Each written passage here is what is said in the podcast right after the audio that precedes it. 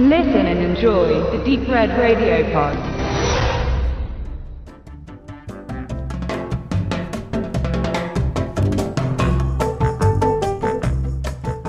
Terry Gilliam ist bekannt dafür, dass er mega fantasiereiche und opulente Filme machen kann. Mit ganz viel aberwitzigen Monty Python Humor, denn da kommt er ja her und äh, einem gewissen Wahnsinn. Er hat insgesamt drei Filme gemacht, die dem Cyberpunk-Genre auch zugerechnet werden. Das sind äh, aus dem Jahr 1985 der Film Brasil, aus dem Jahr 1995 der Film 12 Monkeys und aus dem Jahr 2013 The Zero Theorem. Vielleicht zu Beginn, was diese drei Filme auf den ersten Blick gemeinsam haben, eben natürlich diese dystopische Zukunftsvision, die sich gegen das Individuum kehrt. Im Fokus stehen jeweils drei Männer, also in jedem Film immer ein Mann. Und gemeinsam haben die für mich, dass sie so ein bisschen in erdrückenden Gesellschaftssystemen leben, aus dem sie sich in irgendeiner Art und Weise befreien wollen oder aus dem sie fliehen wollen. Und schließlich muss man das auch so deutlich sagen, daran scheitern. Will ich nicht so lange um heißen Brei drumherum reden und fange jetzt gleich chronologisch mit dem ersten Film an und das ist Brasil. Brasil in Worte zu fassen ist nicht einfach. Irgendwie entkleidet da immer alles, so wie der Hauptfigur Sam Laurie selbst immer alles entgleitet, das er anpackt.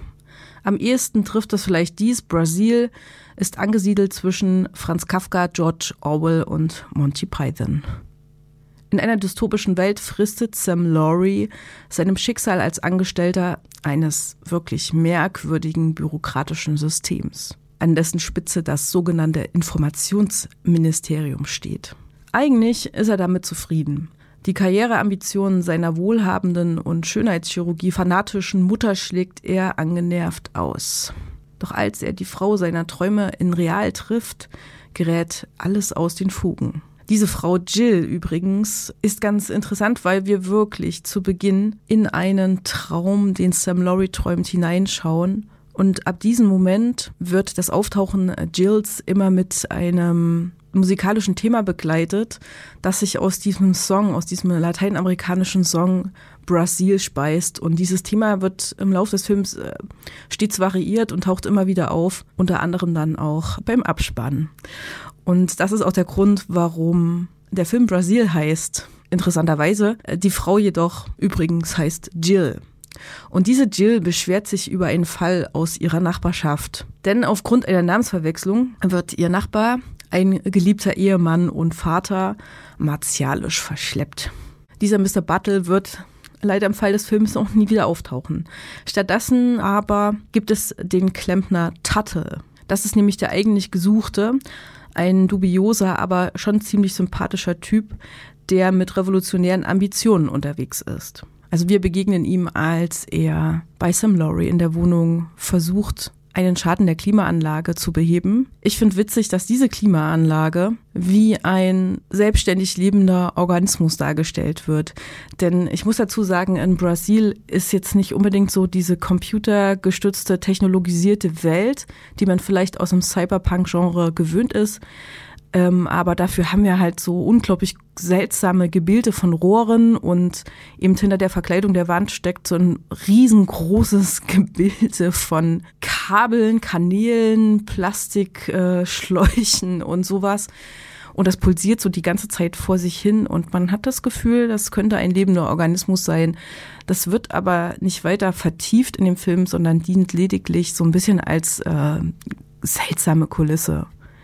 Zur Story von Brasil ähm, kann man eigentlich nur so viel sagen, dass man ab diesem Zeitpunkt, wo wir in das Leben von Sam Laurie treten und er eben diese Jill sieht, durch jede Menge verworrene Handlungsstränge stolpert, in denen Sam Laurie Jill hinterherjagt, die Geschichte um die Buttle-Tuttle-Verwechslung aufgedeckt wird und wir das seltsame bürokratische System kennenlernen, das aus großen, oft verschlossenen Türen, vielen Treppen, Fahrstühlen, die sich nicht öffnen oder in die falsche Richtung fahren, Wege und Straßen, die ins Nirgendwo führen, besteht und aus Bewohnern, die schrill und grotesk agieren und selten zu Lösungen beitragen. Also Kommunikation schwierig. Die Welt, die Jim also in Brasil entwirft, ist visuell wirklich herausragend. Am ehesten in Erinnerung geblieben ist mir dabei der Monster Truck, mit dem Jill in der zweiten Filmhälfte ziemlich viel unterwegs ist. Und äh, auch die barocke Wohnung von Sams Mutter. Und auch der Kraftwerkreaktor, den man in der Endszene des Films zu sehen bekommt. Das sieht schon echt mega cool aus. Terry Gilliam wirft hier nur so um sich mit den visuellen Reizen. Faszinierend bleibt, dass trotz all der grotesken Absonderlichkeiten oder vielleicht gerade wegen diesen James Welten hervorragend als Spiegel unserer eigenen Welt herhalten. Wahrscheinlich, weil in seinen Welten bestimmte Dinge wie unter einer Lupe offensichtlich hervortreten. Sam ist so wie wir und wir mit ihm vollkommen lost. So wie er Jill hinterherjagt, ist es doch eigentlich der Wunsch, all diesem Wahnsinn zu entkommen. Und wir wünschen es ihm so. Denn bei all seiner vertrottelten Abwesenheit, also geistigen Abwesenheit zu Beginn des Films, entwickelt sich Sam zu jemandem mit einem Auftrag, den er sich selbst erteilt hat. Er nimmt sein Leben in die Hand, er stellt Fragen, er wird hartnäckig und aktiv und, und, das ist sehr respektabel. Aber ob am Ende auch schließlich all dieses Streben zu etwas führen wird? Hm. Hm. James selbst schrieb das Drehbuch und schrieb sich selbst hinein, wie so einen Don Quixote in einer Science-Fiction-Welt. Ist ja auch das Lieblingsthema des Regisseurs, möchte man meinen. Brasil ist also eine tolle Allegorie auf das Leben selbst und den Sehnsüchten und den Entscheidungen und Abhängigkeiten.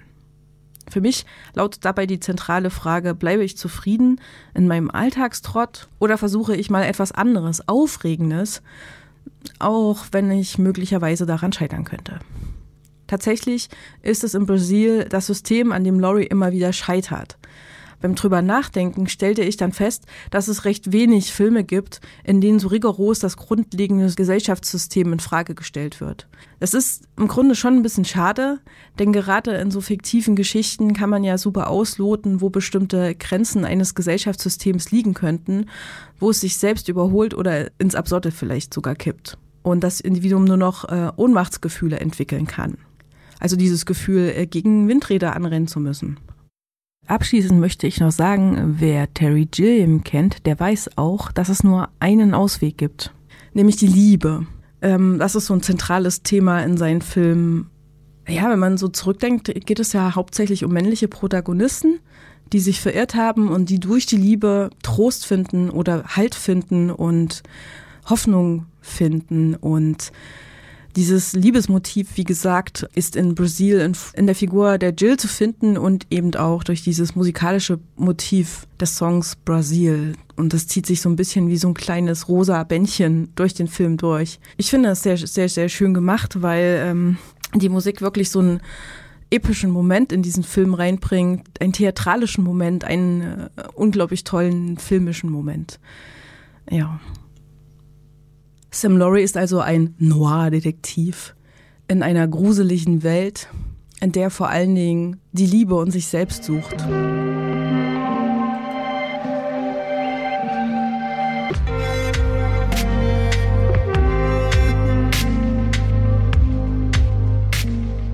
Da bin ich auch schon bei 12 Monkeys angekommen. 12 Monkeys ist eine Geheimorganisation, die es eigentlich nur deswegen gibt, weil sie Protagonist James Cole überhaupt erst sucht. Wie das? Hm. Der Film aus dem Jahr 1995 ist in seiner Struktur nämlich überaus komplex. Er spielt auf mindestens zwei verschiedenen Zeitebenen. In der reellen Zeit, also 1996, und außerdem in der Zukunft, etwa 40 Jahre später, also 2035. Diese Zukunft ist dystopisch. Die Menschen leben im Dunkeln unter der Erde, nachdem ein Virus 99 Prozent der Menschheit einfach ausgelöscht hat. Bemerkenswert ist, dass Terry Gilliam einen Essayfilm des französischen Filmemachers Chris Marker aus den 60ern als Basis für 12 Monkeys verwendete. Dieser Film, also der Kurzfilm von Chris Marker, entfaltet seine Wirkung vor allen Dingen assoziativ. Gilliam entspann sich nun also eine komplexe fiktive Geschichte dazu. James Cole wird aus der Zukunft in das Jahr 1996 zurückgeschickt, und zwar kurz bevor das Virus ausbrechen wird. Er erhält den Auftrag, das Virus zu finden. Zu Beginn des Films, 12 Monkeys, sehen wir die vor allen Dingen unwirtliche Zukunftswelt mit einer geheimbundartigen Wissenschaftsregierung oder sowas kann man das vielleicht nennen. Es ist wirklich kein besonders schöner Ort. Äh, Terry Gilliam hat sich hier alle Mühe gegeben, das sehr albtraumhaft umzusetzen, optisch. Nur weg von dort. Dieser Gedanke begleitet uns und auch den Protagonisten James Cole. Und dieser Gedanke wird erhört. Denn der Großteil der Geschichte in der Zeit 1996 beschäftigt sich nun eben mit der detektivischen Suche nach dem Virus. Doch erschwert wird das Ganze durch Coles Nichtwissen von dieser Welt. Er kommt ja aus der Zukunft. Und das hat schon beinahe schizoide Züge an sich. Und außerdem gibt es auch noch ziemlich merkwürdige Figuren und auch Situationen, und ein ganz schön verworrener Plot. Zu allem Übel wird Cole auch zunächst gar nicht in das Jahr 96, sondern 90 geschickt, wo er auch prompt in einer Psychiatrie landet und auf den mysteriösen Psychopathen Jeffrey trifft, mit dem er sich über die dystopische Zukunft, aus der er kommt, unterhält. 1996 begegnen sich die beiden dann wieder. Und Jeffrey scheint in die Geschehnisse verwickelt zu sein. Und es tut sich schon die Frage auf, was war denn nun zuerst da? Huhn oder Ei? Denn es bleibt ungeklärt, ob der Ausbruch des Virus erst durch Coles Erzählung überhaupt erst vorangetrieben wurde oder nicht. Denn Jeffrey ist besessen von der Idee der Zerstörung der existierenden Gesellschaftsordnung. Und doch, ähm, in diesem Film ist nichts eigentlich so, wie es scheint. Es ist schon alles ziemlich verrätselt und verpuzzelt und man muss ganz genau aufpassen, welche Hinweise einem da im Lauf des Films gegeben werden. 12 Monkeys also grundsätzlich eine Geschichte für Menschen, die es ein bisschen komplizierter mögen. Cole wird übrigens gemimt von Bruce Willis und Jeffrey von Brad Pitt. Beiden Schauspielern verhalf der Film 12 Monkeys zu einem Karrieresprung. Brad Pitt brach sein Image als schöner Ladies Love Interest und Bruce Willis als Actionheld. Beide Figuren sind auch wirklich, wirklich sehenswert. Beide stolpern durch eine für sie feindlich gestimmte, befremdliche Welt ja, lediglich die Gründe variieren ein wenig, ein wenig sehr. Optisch spiegelt sich das Fremde im Bekannten durch ungastliche, schmutzige oder sehr kühle Räume.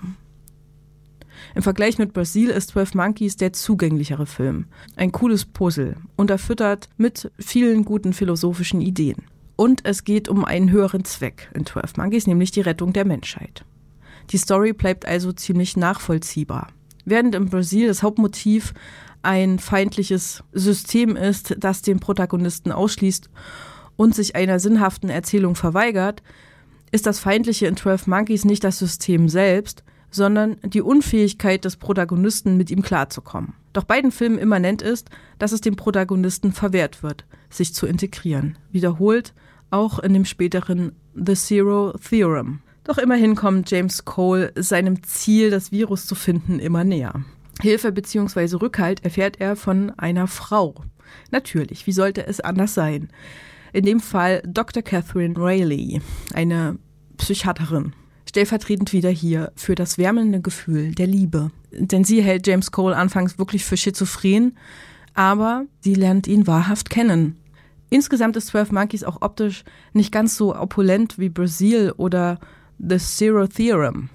Also so überbordend, wahnsinnig. Und deshalb ist er möglicherweise auch ein wenig zugänglicher.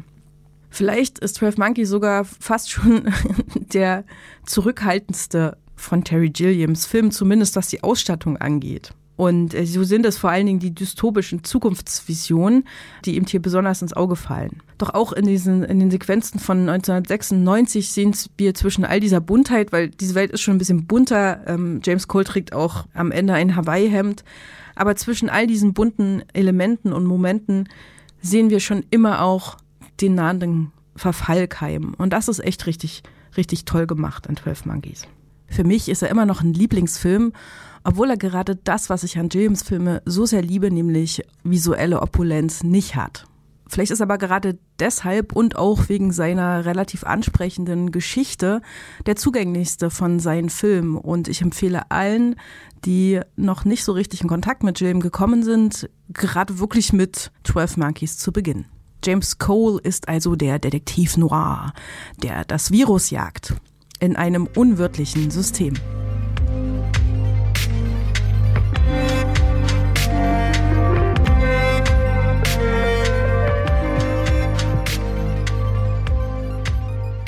The Zero Theorem aus dem Jahr 2013 gilt als auf jeden Fall als der Schwächste in dieser Trilogie. Nichtsdestotrotz möchte ich ihn noch ein wenig besprechen. Denn er bietet im Grunde eigentlich auch alles, was eine gute Cyberpunk Science Fiction ausmacht. Worum geht es in The Zero Theorem? Es geht um Cohen mit Q und ohne U, der irgendeiner nicht weiter ergründbaren Tätigkeit nachgeht, an der er keinen Spaß hat, in einem Großraumbüro das einer Spielhalle gleicht. Überall ist es laut, schrill und furchtbar bunt.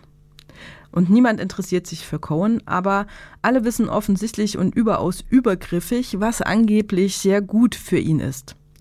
Aber Cohen will nur seine Ruhe haben und wir verstehen ihn sogar recht gut. Denn dieses Überangebot an Dingen erinnert trotz der fantasiehaften Andersartigkeit an unsere kunterbunte, schillernde Konsumgesellschaft, an all die Werbebanner und Spots, die uns ebenso überall hin verfolgen, uns suggerieren, wir würden sie brauchen. Kein Wunder, dass Cohen vergisst, was er eigentlich und wirklich braucht und darüber zu einem Sozialautisten mutiert und in seinem Homeoffice in einer heruntergekommenen Kapelle depressiv auf einen Telefonanruf wartet, der ihm den Sinn des Lebens offenbaren wird.